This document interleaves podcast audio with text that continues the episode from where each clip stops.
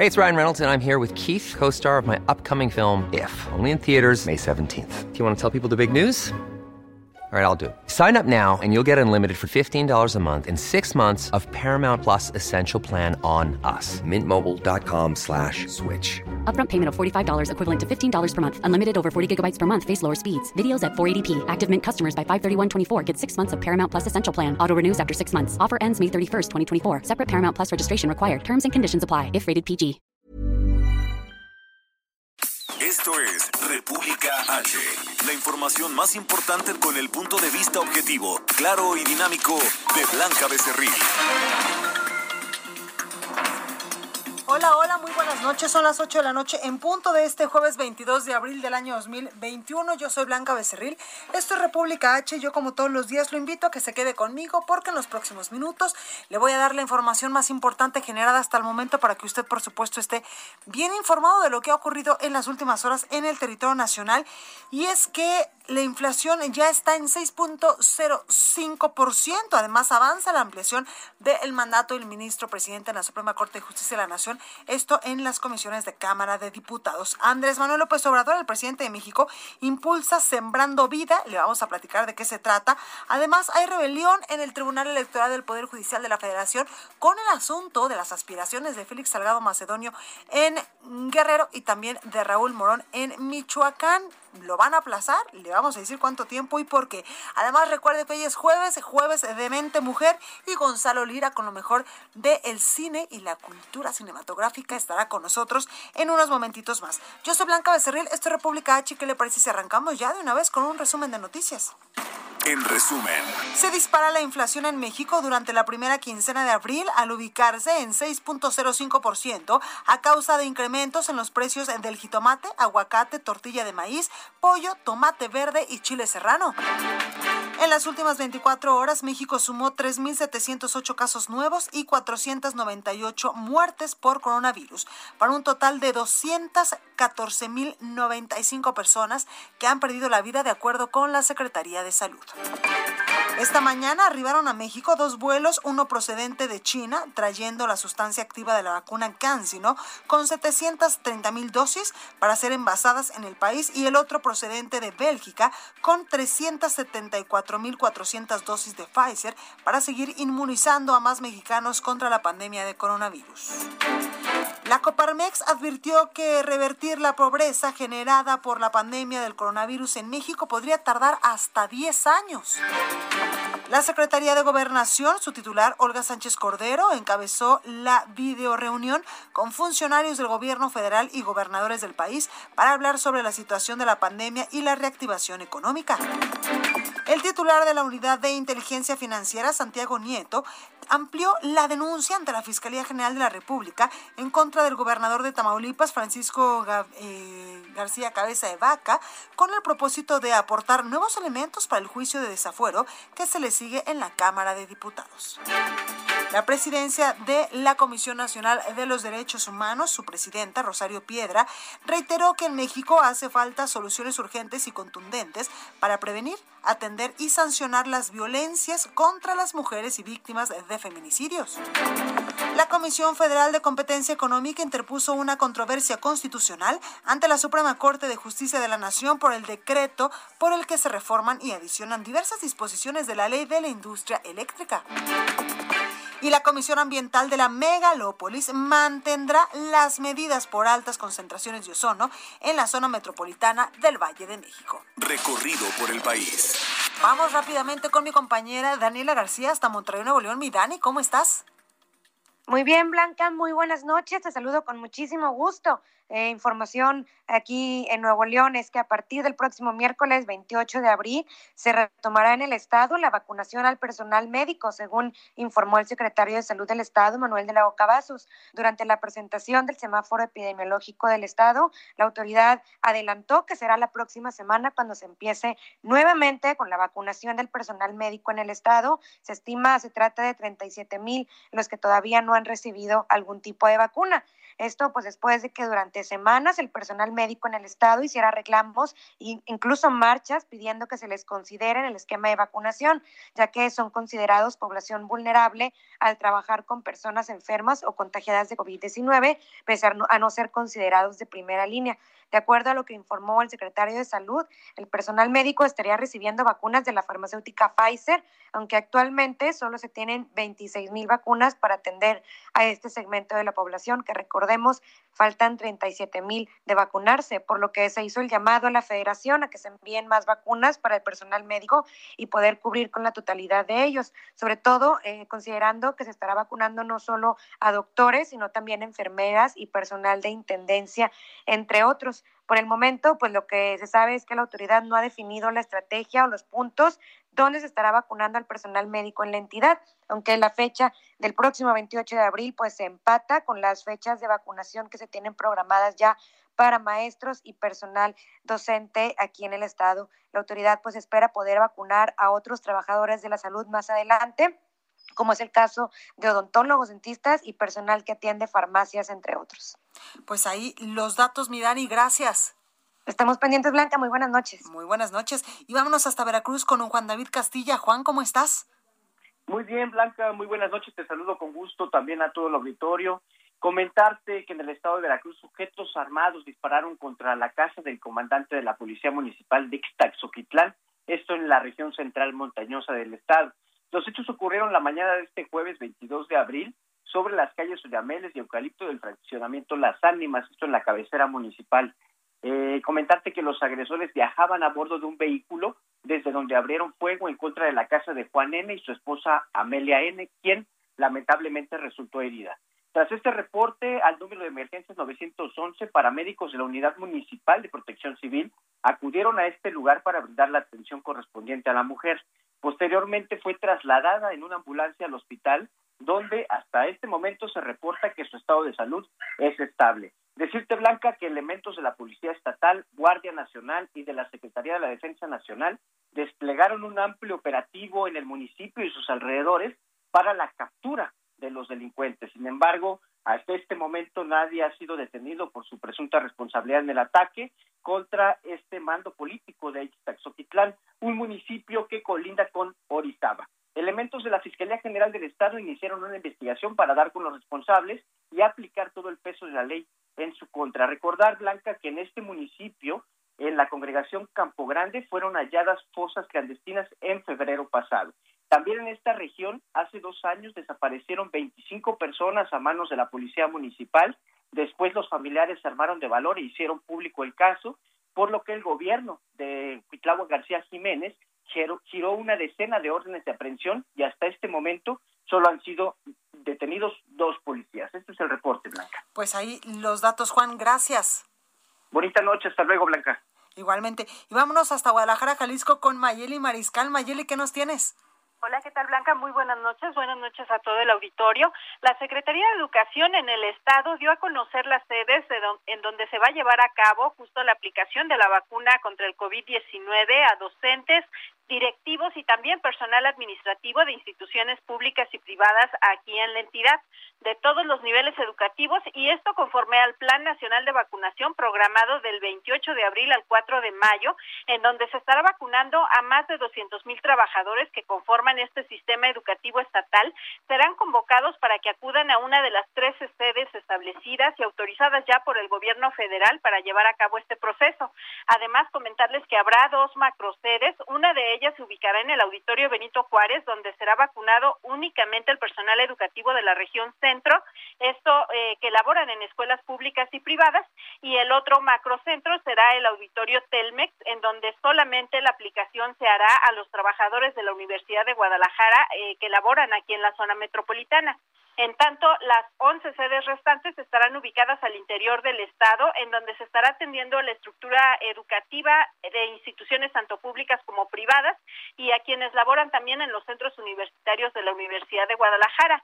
Y durante estos cinco días, Blanca, es importante también destacar que se va a realizar de manera alfabética, tomando en cuenta la primera letra que tiene que ver con su apellido y además durante este proceso eh, se estarán suspendiendo clases también porque eh, pues algunos trabajadores de oficinas administrativas estarán llevando a cabo, eh, pues colaborando con la organización de este proceso de vacunación. Esa es la información desde Jalisco. Muchísimas gracias, Mayeli.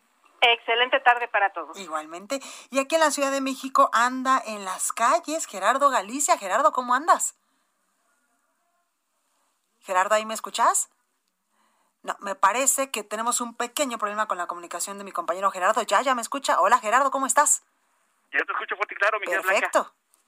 Y estamos justo recorriendo la colonia Roma Sur, en la calle de Linares y Tehuantepec. Tenemos movilización de equipos de emergencia y esto se debió a una pequeña explosión por acumulación de gas en el área donde se ubica un boiler en uno de los domicilios eh, sobre la calle de Linares. Por ese motivo tenemos presencia de elementos de la Secretaría de Seguridad Ciudadana, también de Protección Civil, llegaron ambulancias, pero por fortuna no hay personas lesionadas. Para mayor referencia, esto ocurre entre el eje 3 Sur y el viaducto, muy cerca de la avenida Cuauhtémoc. Si están transitando por la zona, a esto obedece la presencia de equipos de emergencia. La situación ha sido completamente controlada y no hay necesidad de evacuar a ningún vecino de la colonia Roma Sur y está trabajando también elementos de protección civil al interior, tratando de revisar toda la instalación de gas para evitar nuevos incidentes. Y por lo pronto, el reporte. Muchísimas gracias, Gerardo.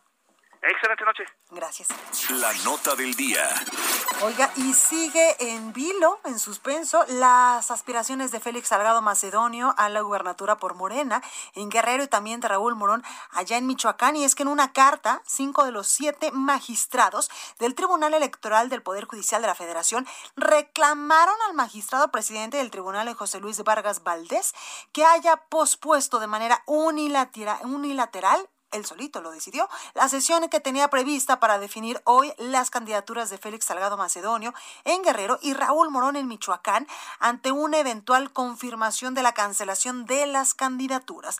Ahondaron también que diferir la celebración de sesiones públicas de manera unilateral por parte de la presidencia de este órgano judicial implicado no sesionar, implicando pues no sesionar durante casi dos semanas y no resolver estos asuntos jurisdiccionales durante una semana no abona, por supuesto que a la certeza, la seguridad jurídica y tampoco pues a la confiabilidad del tribunal que en estos momentos pues tiene eh, pues la última palabra, si sí o si no, a las candidaturas de estos dos aspirantes.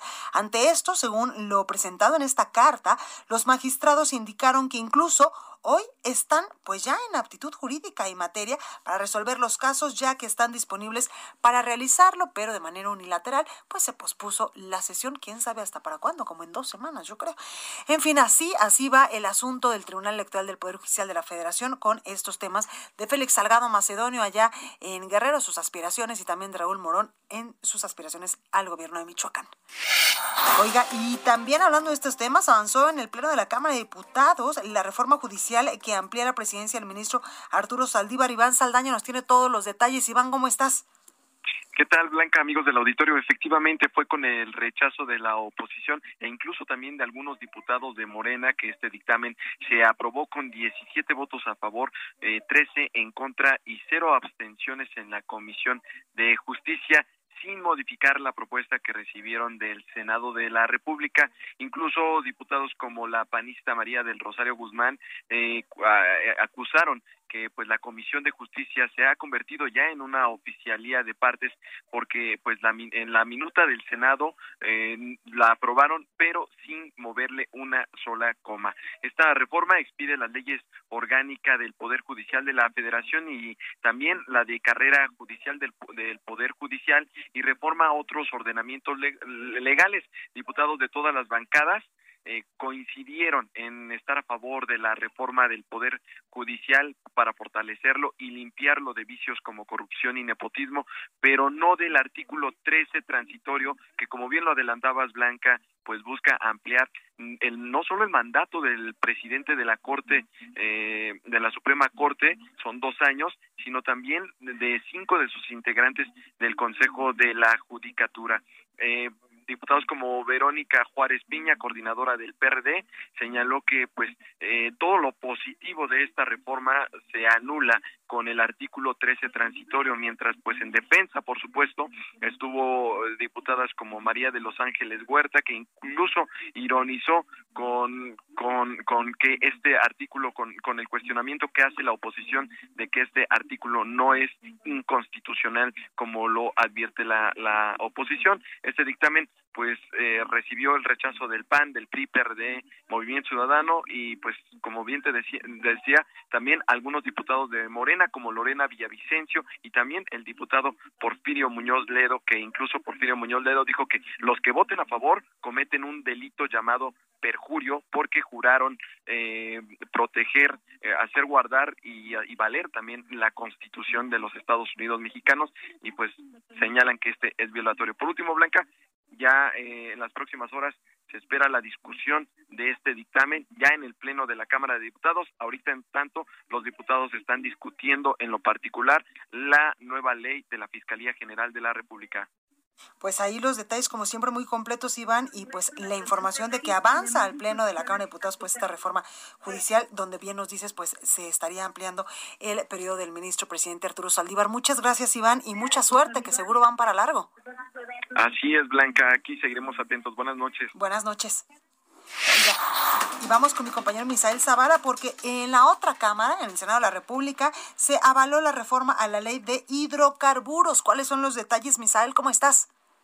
Buenas noches, Blanca. Buenas noches al auditorio. Efectivamente, como bien lo comentas, el Senado ya avaló en lo general y particular con 64 votos a favor y solo 47 en contra esta reforma, como bien comentabas, a la ley de hidrocarburos que busca echar abajo los contratos firmados desde la reforma energética del gobierno de Enrique Peña Nieto, aprobada en el 2013. Blanca, según Morena y sus aliados, la reforma tiene como finalidad reivindicar el rol preponderante de petróleos mexicanos en el sector energético al permitir al gobierno suspender o revocar permisos a privados bajo el argumento de considerarlos como peligro inminente para la nación. La reforma eh, pues fue impulsada por el presidente Andrés Manuel López Obrador y avalada por Morena y sus aliados, la cual faculta a la Secretaría de Energía y a la Comisión Reguladora de Energía para revocar permisos a particulares que reincidan en la comisión de delitos de contrabando y alteración de hidrocarburos, también de petrolíferos o petroquímicos, con la finalidad de acabar con el huachicol y el mercado negro de combustibles. Además, eh, la Secretaría de Energía y la CRE también podrán suspender permisos de particulares por causas como peligro inminente para la seguridad nacional, la seguridad energética o la economía nacional. Aquellos permisos suspendidos o revocados también podrían ser operados ya por petróleos mexicanos, según este, esta reforma avalada. También se aprobó, Blanca, una modificación para revocar o suspender permisos a las gasolineras o concesionarios que alteren las máquinas de, despacho de combustibles o alteren las gasolinas. La oposición, eh, eh, te comento, Blanca, pues votó en contra y anunció eh, acciones de inconstitucionalidad, ya que argumentaron que la reforma viola la Constitución y tratados internacionales, ya que otorga ventajas competitivas a Pemex en el sector de los petrolíferos en detrimento de la iniciativa privada y bueno, le pega prácticamente a todas las empresas que ya tienen firmados los contratos desde la reforma del 2013. Pues ahí la información, Misael, gracias. Gracias, Blanca, buena noche. Buena noche. Vamos con mi compañero Francisco Nieto porque desde la mañanera se transmitió el inicio de la cumbre virtual contra el cambio climático organizada por el gobierno de Estados Unidos. Francisco, ¿cómo nos fue? ¿Qué tal, Blanca? Muy buenas noches. Sí, efectivamente, hoy en la mañanera el presidente anunció pues que se iba a transmitir el inicio de este de esta cumbre virtual del cambio climático climático donde participan 40 líderes mundiales el presidente explicó que tendría una participación y mientras eh, pasaba su, su su turno pues empezó con la mañanera y posteriormente como a la hora y media el presidente tuvo su participación eh, en donde explicó donde propuso tres temas eh, particulares que tienen que ver con el medio ambiente, pero se centró en su propuesta de extender a Centroamérica el programa Sembrando Vida. Le pidió el presidente Biden que pues ayude a financiar este este este programa que tiene dos eh, pues dos eh, finalidades. Uno, ayudar al medio ambiente a través de la reforestación de árboles y otro es pues evitar que eh, pues las personas centroamericanas emigren hacia los Estados Unidos de manera ilegal, pues de esta forma tendrían tendrían trabajo y también les propuso la posibilidad de que tuvieran una visa temporal después de sembrar sembrar sus árboles. Pues esto fue parte de lo que sucedió esta mañanera blanca. Muchísimas gracias, Francisco. Buenas noches. Buenas noches. Entrevista. Oiga, y hablando de estos temas, en la cumbre eh, climática del presidente, el presidente López Obrador habló de migración. Lila Abed, internacionalista, quien la siguió muy de cerca. Muy buenas noches, ¿cómo estás? Mi Blanca, muy bien, muchas gracias por la invitación, un gusto estar contigo. Oye, y en la cumbre climática, precisamente en el Día eh, de la Tierra, el presidente habló de migración y no de cambio climático. Así es, y eso es lo que se esperaba, porque ya había anunciado que le iba a proponer al presidente estadounidense Joe Biden que quería ampliar su programa de Sembrando Vidas, ¿no? Eh, a, a, Centroamérica y a México, al sureste de México, para frenar el flujo migratorio proveniente del Triángulo Norte hacia Estados Unidos. Y un funcionario de eh, un, un, alto funcionario de la Casa Blanca incluso el día de ayer dijo que no querían tocar temas migratorios en esta cumbre que Ajá. está dedicada a únicamente eh, a, contra la lucha del cambio climático. El presidente Andrés Manuel López Obrador eh, aún así presentó su propuesta eh, particularmente al presidente Joe Biden y no solamente le pidió eh, que financiara esta ampliación de Sembrando Vidas, sino que también eh, pues pudiera otorgar visas de trabajo, eh, claro. al igual que la ciudadanía estadounidense en tres o cuatro años, lo cual lo veo muy difícil que pueda pasar en el Congreso de Estados Unidos con la mayoría republicana en el Senado, que de por sí no ha querido aprobar la reforma migratoria que está estancada por el hecho de que los republicanos no le quieren dar la ciudadanía a los indocumentados que ya residen en Estados Unidos, Blanca. Totalmente. Oye, ¿y los otros países sí hablaron de cambio climático, de cómo frenar el calentamiento global y todas estas cosas, para lo cual pues se instauró esta cumbre, ¿verdad? Así es, el presidente Andrés Manuel López Obrador eh, se enfocó en decir que el petróleo que se está generando en México es para uso interno eh, y en realidad es que no tiene mucho que presumir, está construyendo una refinería, sí. está fortaleciendo a Pemex, eh, favorece las energías sucias sobre las renovables y por eso me, me parece que presentó este programa como complemento al tema de cambio climático para batir eh, esta crisis migratoria que se enfrenta tanto Estados Unidos como México en su frontera. Pero no creo que la Casa Blanca lo tome bien y no creo que vaya a aprobarse esta propuesta por parte del presidente Andrés Manuel López Obrador y también destacar el hecho de que no estuvo presente durante toda la, cumbre. Solamente escuchó eh, la introducción que hizo el presidente estadounidense acompañado de la vicepresidenta Kamala Harris y luego se desconectó para continuar con su mañanera y no se incorporó hasta que era su turno para intervenir, lo cual tampoco creo que manda una buena señal a la comunidad internacional de que México está comprometido con los compromisos ambientales que acordó no solamente con el Acuerdo de París, pero también con la Convención contra el Cambio Climático de las Naciones Unidas. Pues ahí, ahí los detalles. Muchísimas gracias, Lila Beth. Al contrario, Blanco, un gusto estar contigo. Igualmente, y es que realmente este es un tema importante y que nos ocupa a todos. Vamos con más información. Oiga, eh, estoy con Paris Alejandro en la línea telefónica porque el regreso a clases para, eh, bueno, será más bien en el semáforo verde, pues como ya todo el mundo lo ha dicho, y escalonado, así lo aseguró la secretaria de Gobernación, Olga Sánchez Cordero. Paris tiene los detalles. Paris, ¿cómo estás?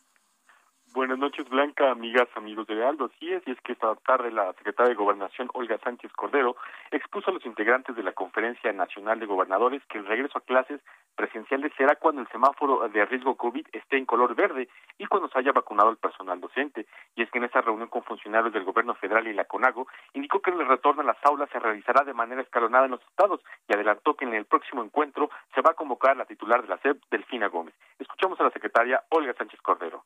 Yo insistiré en que a la brevedad posible se pueda conectar para dar una respuesta puntual del regreso a clase, que me imagino, como lo ha dicho el doctor López Gatel, que, eh, que será escalonada y que desde luego tendrá en consideración el semáforo verde, la vacunación a todos los docentes.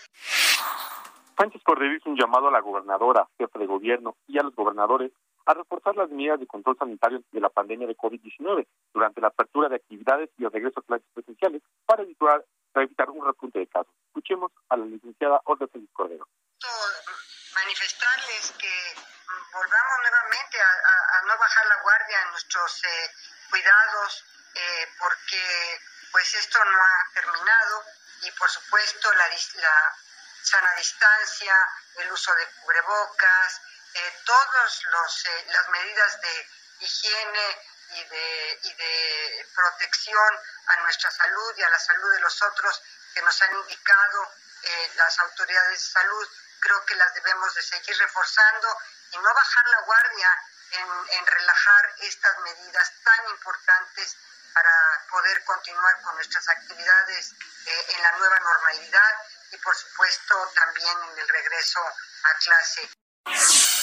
En este encuentro también participó la secretaria de Economía, Tatiana Cloutier, quien reveló que el 20% de los adultos en México no quieren vacunarse contra el COVID-19. Blanca, esa es la información. Pues ahí lo tenemos. Muchísimas gracias, Paris.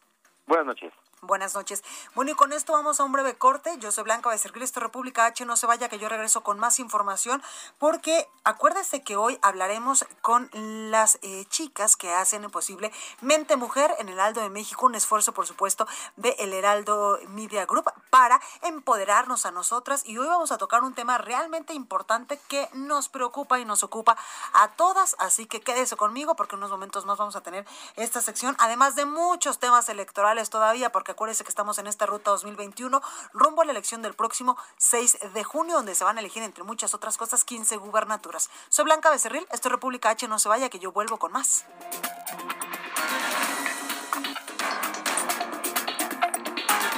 Continúa escuchando a Blanca Becerril con la información más importante de la República en República H. Regresamos. Estamos de regreso con la información más importante de la República en República H, con Blanca Becerril, transmitiendo en Heraldo Radio. Ruta 2021, la ruta hacia las elecciones presenta. En una carta, cinco de los siete magistrados del Tribunal Electoral del Poder Judicial de la Federación reclamaron al magistrado presidente del tribunal, José Luis Vargas Valdés, que haya pospuesto de manera unilateral la sesión que tenían prevista para definir hoy las candidaturas de Félix Salgado Macedonio en Guerrero y Raúl Morón en Michoacán ante una eventual confirmación de la cancelación de la candidatura. Y vamos rápidamente hasta la Cámara de Diputados con mi compañero Iván Saldaña porque hay información de último momento. Iván, ¿cómo estás?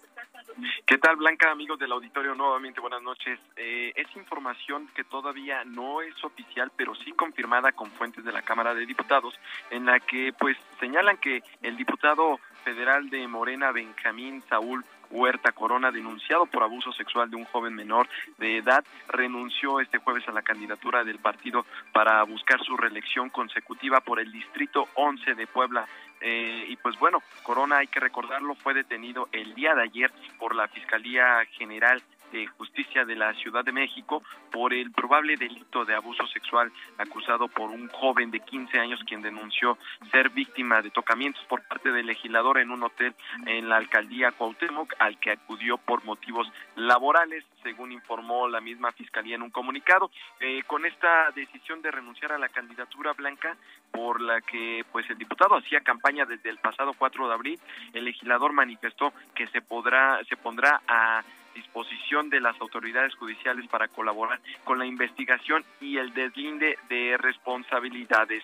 Blanca, cabe señalar que horas antes, también el día de hoy, el coordinador de Morena en la Cámara de Diputados, Ignacio Mier Velasco, dijo que la bancada no actuará contra su compañero Saúl Huerta porque se trata de un asunto personal que le corresponde resolverlo a las autoridades judiciales y en todo caso también al partido. Eh, es decir, pues no estaría promoviendo directamente a la bancada un juicio de desafuero, por ejemplo, como ha ocurrido con el diputado eh, Charres, por ejemplo, pero bueno, también contestó que cada quien asuma su responsabilidad y adelantó que el legislador poblano valora, eh, pues valoraba mantener la candidatura, cosa que ahorita nos están confirmando fuentes de la Cámara de Diputados y pues estamos a la espera de que se haga oficial Blanca Auditorio. Pues ahí está información de último momento, Iván, muchas gracias. Buenas noches. Buenas noches. Y continuando con esta ruta electoral, vamos con mi compañero Carlos Navarro para que nos cuente cómo van las elecciones aquí en la Ciudad de México. Carlos, ¿cómo estás? Buenas noches, Blanca. Te saludo con gusto aquí al auditorio y bien te comento un poco del panorama electoral en la Ciudad de México. Y es que en el Día Mundial de la Tierra, el candidato común de Morena PT y el Partido Verde de la alcaldía Miguel Hidalgo Víctor Hugo Romo presentó la protectora verde, herramienta que beneficiará en el tema de medio ambiente a la población de las 89 colonias de la demarcación. Con la tarjeta, dijo Romo, estimulará la conciencia de las y los habitantes en cuanto al cuidado de preservación y mejoramiento del medio ambiente desde, casa, desde cada espacio de la demarcación. Es por ello que los ciudadanos recibirán educación ambiental con talleres de capacitación gratuita para crear huertos urbanos y azotas verdes, así como para darle mantenimiento a los árboles y áreas verdes. En un evento realizado en el Parque Cañitas en la colonia Popotla dijo que se les instruirá en la adecuada separación de residuos y para hacer composta y reducir el consumo de recursos como la electricidad y el gas. Escuchemos. Hoy desgraciadamente tenemos malas noticias de estiaje de agua, tenemos malas noticias de, que se están muriendo eh, algunas selvas, eh, algunas áreas eh, fundamentales de preservación, no solamente animal, sino también de preservación de la flora. Por eso, el día de hoy es importante asumir compromisos en lo macro, pero también en lo micro, en el hogar. Hoy hay 180 mil hogares en Miguel Hidalgo. Le queremos llegar a todos.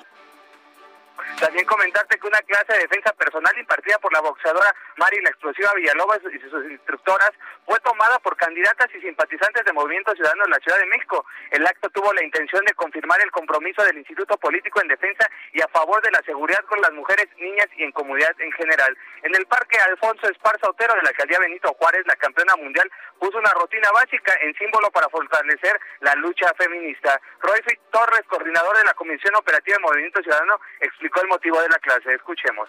Si no vivimos en una ciudad segura, si no podemos garantizarle la seguridad a las mujeres y a todos, es un asunto de seguridad. Esta es una clase de autodefensa, de autodefensa para, para ustedes, que no nada más promueve el ejercicio, sino la conciencia de que en esta, en esta ciudad ya no podemos seguir viviendo con miedo. El evento fue promovido por la candidata a la alcaldía de Iztacalco, Sandra Díaz. También acompañó la candidata a Escapuzalco, Yurichi Solís, así como otras simpatizantes del Partido Naranja. Blanca, la información que te tengo. Muchísimas gracias. Hasta luego, buenas noches. Gracias, Carlos. Ruta 2021, la ruta hacia las elecciones presentó. Oye, vamos con información importante de lo que pasa con esta contingencia ambiental en la megalópolis, eh, que comprende, por supuesto, la Ciudad de México y también el Valle de México. Rogelio López nos tiene los detalles. Rogelio, adelante. Gracias, Blanca. Es un placer saludarte y efectivamente la eh, Comisión de Ambiental de la megalópolis ha levantado, ha suspendido las medidas debido a que el día de hoy no hubo concentraciones altas de ozono. Es por eso que acaba de emitir un eh, comunicado eh, pues dando esta eh, noticia, la cual se suspende esta, estas medidas, las cuales, bueno, pues hoy afortunadamente surgieron efecto debido a que vimos muy poca afluencia vehicular durante todo el día, bueno, pues sirvió este establecido doble no circula y bueno, pues con ello estas medidas para el día de mañana se pretende que pueda, podamos tener bajos niveles de ozono, las condiciones atmosféricas también pues se puedan prestar para que no tengamos mañana un repunte mayor y bueno, pues podamos gozar sin mayor contratiempo en la Ciudad de México o todo lo que es la megalópolis. Es por ello que bueno, pues se suspende el, el hoy no circula, el doble hoy no circula como medida preventiva a lo que es esta fase de contingencia blanca. Pues ahí los datos, Rogelio, gracias. Muy buenas, muy buenas noches y continuamos pendientes. Buenas noches. Entrevista. Oiga, y el índice nacional de precios al consumidor registró un aumento del 0 del 6.05%, el nivel más alto desde diciembre del año 2017. La inflación de la primera quincena de abril en México sorprendió pues a todos. Es la más alta desde diciembre, le digo, del 2017 y está muy por arriba del rango máximo de establecido por el Banco de México de 3%, más o menos 1%. Tengo en la línea telefónica a alguien que sabe mucho de este tema, Valeria Moy, economista y directora del IMCO. Valeria, buenas noches, ¿cómo estás? Hola Blanca, encantada de platicar contigo. Gracias por esta comunicación, Valeria. ¿En qué nos afecta esto, este asunto de la inflación? Pues en qué nos afecta en que cada día tu dinero alcanza para menos. Yo creo que es la variable económica que todos entendemos, porque la entendamos la definición o no entendamos la definición, al final del día todos sabemos que entre más inflación haya, nos alcanza para menos. Cada vez que vamos al súper y echamos las mismas cosas al carrito, estamos viendo que pagamos más, o cada vez que vamos a cargar gasolina, nos damos cuenta que pagamos más por el mismo tanque. O Blanca, ¿qué te digo? Cuando llega el gas y tienes que poner gas en tu casa, te das cuenta de que es sustantivamente más alto lo que estamos pagando. Yo creo que es la variable económica que todos sentimos con profunda claridad. Totalmente, Valeria, y también esto se debe a que pues incrementaron algunos precios, por ejemplo, de la canasta básica de los de las cosas que compramos normalmente para el día a día, como el jitomate, la tortilla de maíz, el pollo o, incluso pues eh, el tomate. Mira, todos esos bienes que son bienes de consumo tienen un, un componente muy estacional, eso hay que decirlo, ¿no? Hay épocas de cosecha, hay épocas que son más volátiles y que vemos normalmente estos incrementos en el precio del aguacate, en el precio del jitomate, en el precio de los limones también. Y al final del día, Blanca, pues a lo mejor si ves que los limones están muy caros, al final del día quizás puedes decidir o consumir menos o quizás no comprar esta semana ese tipo de cosas. Pero hay otros bienes como el gas, como la electricidad, como la gasolina, que simplemente pues casi casi que los tienes, que consumir porque no te queda de otra. Y lo que estamos viendo es que la inflación en el componente de energéticos, que ahí están gasolina, luz, eh, gas, tuvo un incremento del año, entre año y año, por ejemplo, primera quincena de 2021, primera quincena de abril de 2021 contra primera quincena de abril de 2020, de 28.2%. Nada más para que nos demos cuenta del incremento brutal en el precio de los energéticos y en particular, por ejemplo, en el caso del gas, el gas LP, estamos pagando 37% más este abril de lo que pagábamos el abril del año pasado. Entonces, Blanca, ¿qué te digo? Yo creo que es una de las inflaciones eh, más notorias que hemos visto en las últimas fechas y es muy claro que este incremento, si bien sí hay bienes de consumo como los que mencionabas, jitomate, limones y demás, esto está muy clavado en el tema energético. El gas LP que subió 30%, la 37%, la gasolina magna que subió año, un, o sea, en términos anuales 33%, la gasolina premium 35%. Entonces, el incremento está muy marcadamente en el sector energético. Claro. Oye, Valeria, por último quiero preguntarte a qué se debe. ¿Por qué eh, en algunos momentos vemos que la inflación sube, que se mantiene o que Dios quiera baje pronto? Pues mira, hay dos dos cosas que están provocando este, este incremento tan notorio en el precio de algunos energéticos. En primer lugar, hay un efecto que le llamamos el efecto base de comparación, porque justo el año pasado estábamos entrando en la pandemia, estábamos entrando en el confinamiento y había muy poca demanda por estos combustibles. Entonces, el precio de los energéticos bajó de forma muy significativa. Pero claro, eso ya pasó. Entonces, ahora estamos comparando precios que ya subieron contra precios que históricamente estaban muy bajos el año pasado.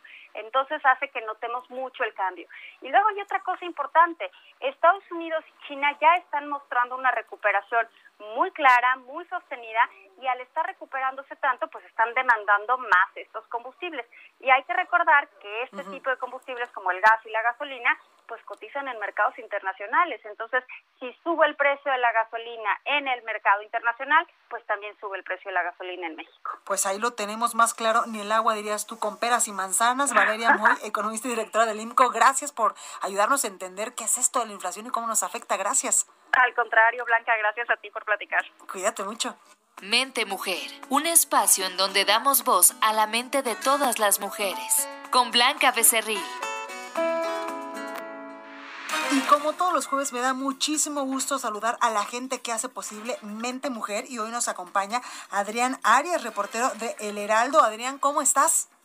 Hola Blanca, muy buenas tardes. Muy bien, muchas gracias. Gracias por esta comunicación, Adrián. Cuéntanos, hoy el tema principal de Mente Mujer es la brecha laboral, que por supuesto que no es un mito y todas la vivimos. Sí, claro, nos dimos a la tarea de investigar eh, pues cómo se está moviendo el tema de la brecha entre hombres y mujeres.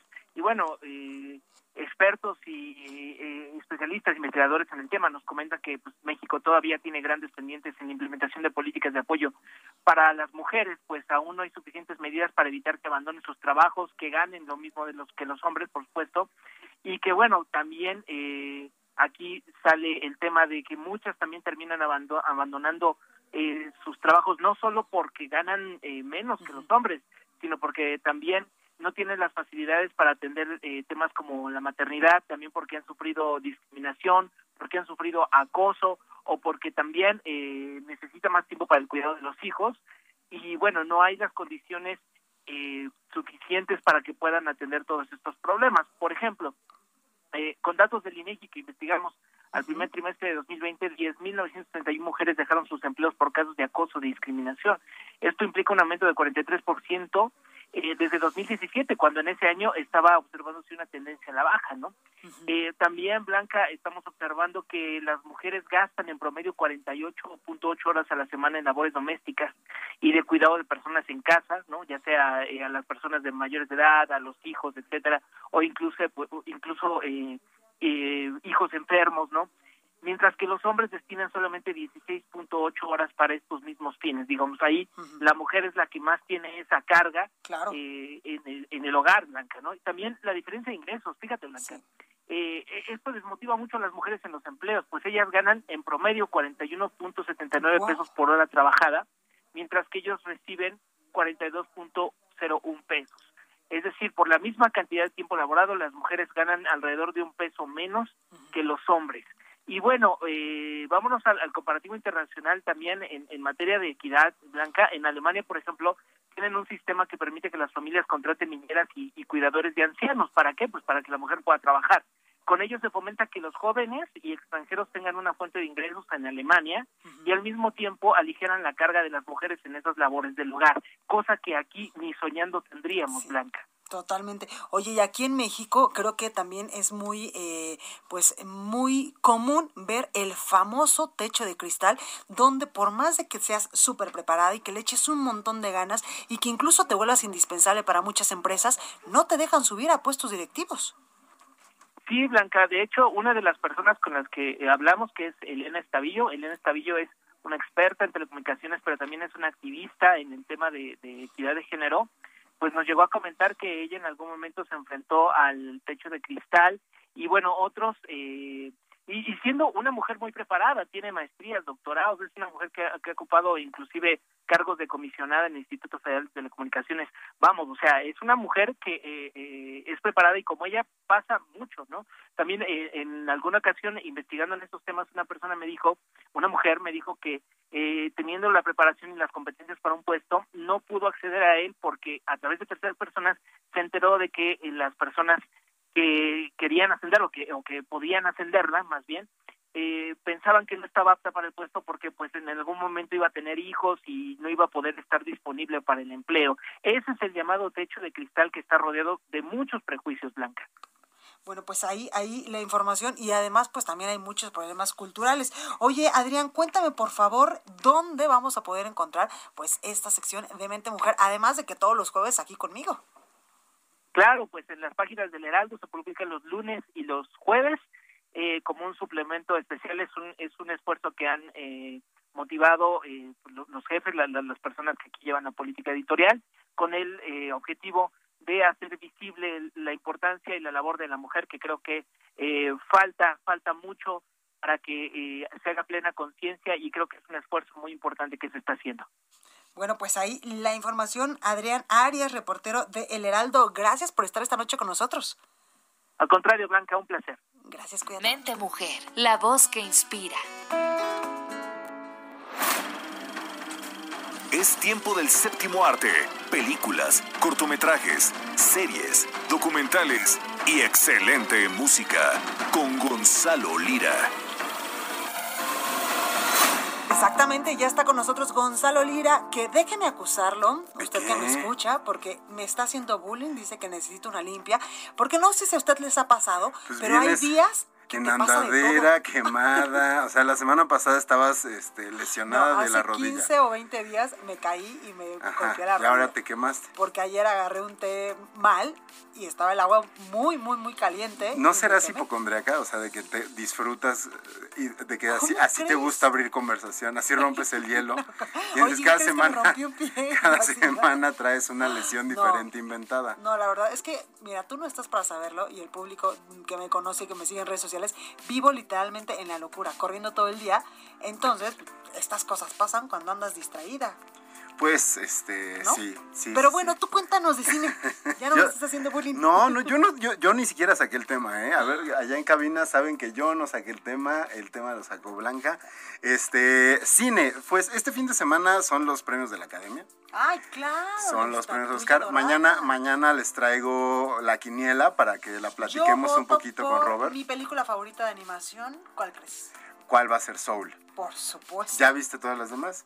Sí, casi todas, ¿eh? ¿Te- ¿No te gustó Wolf Walkers? La de... No, no, la irlandesa. Yo Soul he visto como cinco veces ya y cada vez que la veo casi lloro. Ay, por cierto, tengo que platicar pronto contigo, voy a traerte unas entrevistas porque va a salir una nueva versión, bueno, una nueva serie que es como el equivalente a Sex and the City, pero en tiempos actuales, Actuales. y con protagonistas afroamericanas. Y está bastante interesante, pero increíble. de eso platicaremos luego. Y bueno, ahorita que pasemos a una película nominada al Oscar, pero primero se estrena una película mexicana que se llama La Paloma y el Lobo. No sé si ubicas a Armando Hernández. Armando Hernández, que es el mejor amigo de Luis Fernando Peña en Amarte Duele. El, Ah, el-. ¿no? el, el amigo, el amigo grafitero. Ah, sí, ya acordé quién. Él, el que es el eh, que es muy divertido. Y su carrera fue creciendo a partir de ahí, que fue una de sus primeras películas. Y Armando protagoniza una película que se llama La Paloma y el Lobo, que se estrenó hoy, y que es la historia de una pareja en el norte del país que a causa de la violencia eh, tienen una pérdida muy importante y los conocemos tratando como de eh, pues reforzar su amor después de esto. Lo que es interesante es que la película no te muestra cosas violentas en ningún momento, sino todo lo contrario, las imágenes son muy bellas, pero a través de esas imágenes muy bellas logra que tú sientas el vacío que tienen estos personajes y sus actuaciones son impresionantes. Y platiqué con el director Carlos Lenin y con la productora y actriz Paloma Petra, además de Armando, Armando Hernández, perdón, sobre por qué contar esta historia y cómo fue preparar la película. justamente estas historias, al ser tan cercanas a nuestra realidad, eh, pues las reflexionamos desde ahí, ¿no? O sea, eh, hablando por ejemplo de La Paloma y el Lobo, pues es un relato que tiene que ver con mi entorno, con mis experiencias, con nuestras experiencias como, como, como equipo, eh, como comunidad.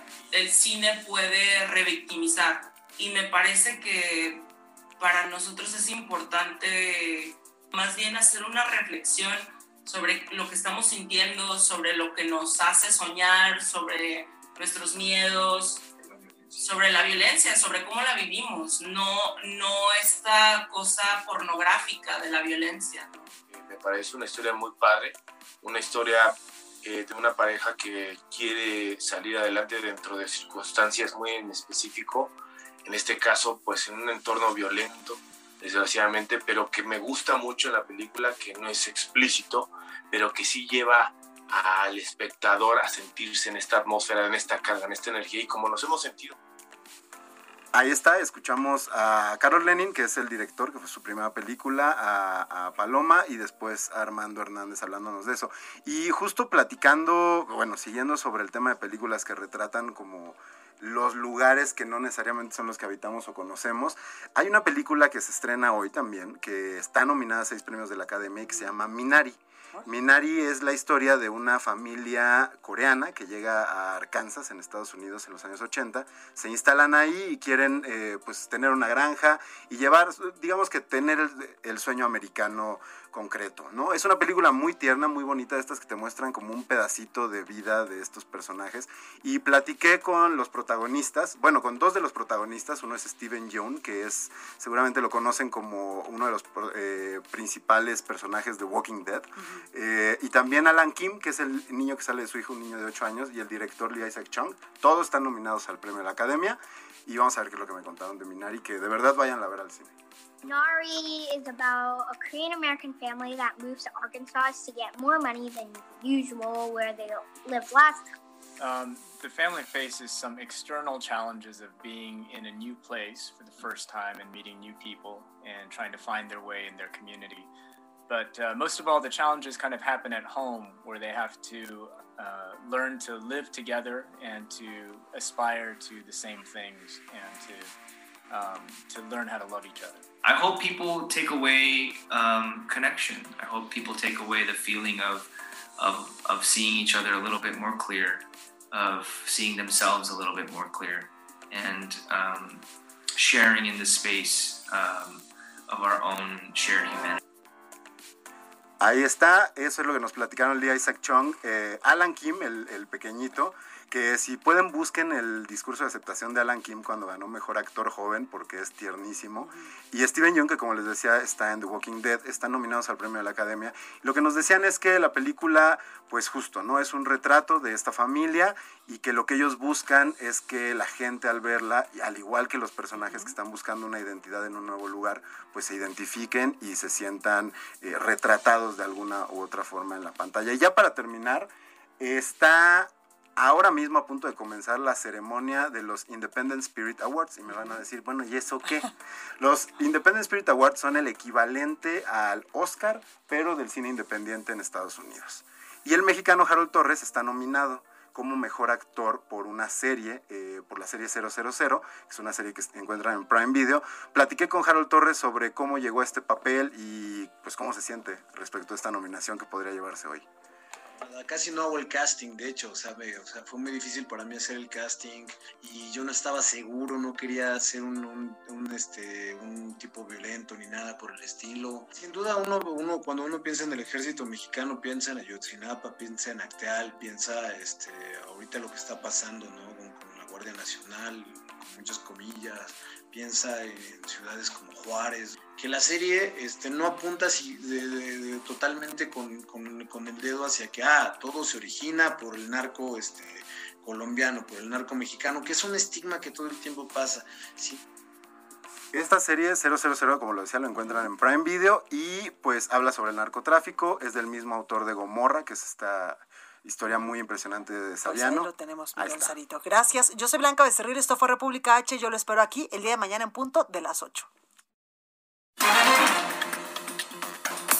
Esto fue República H, la información más importante de lo que pasa en el interior de la República, con el punto de vista objetivo, claro y dinámico de Blanca Becerril. Continúa escuchando Heraldo Radio, donde la H suena y ahora también se escucha.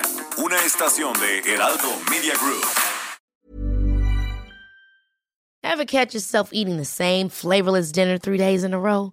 Dreaming of something better? Well, HelloFresh is your guilt-free dream come true, baby. It's me, Gigi Palmer. Let's wake up those taste buds with hot, juicy pecan-crusted chicken or garlic butter shrimp scampi. Mm. Hello Fresh.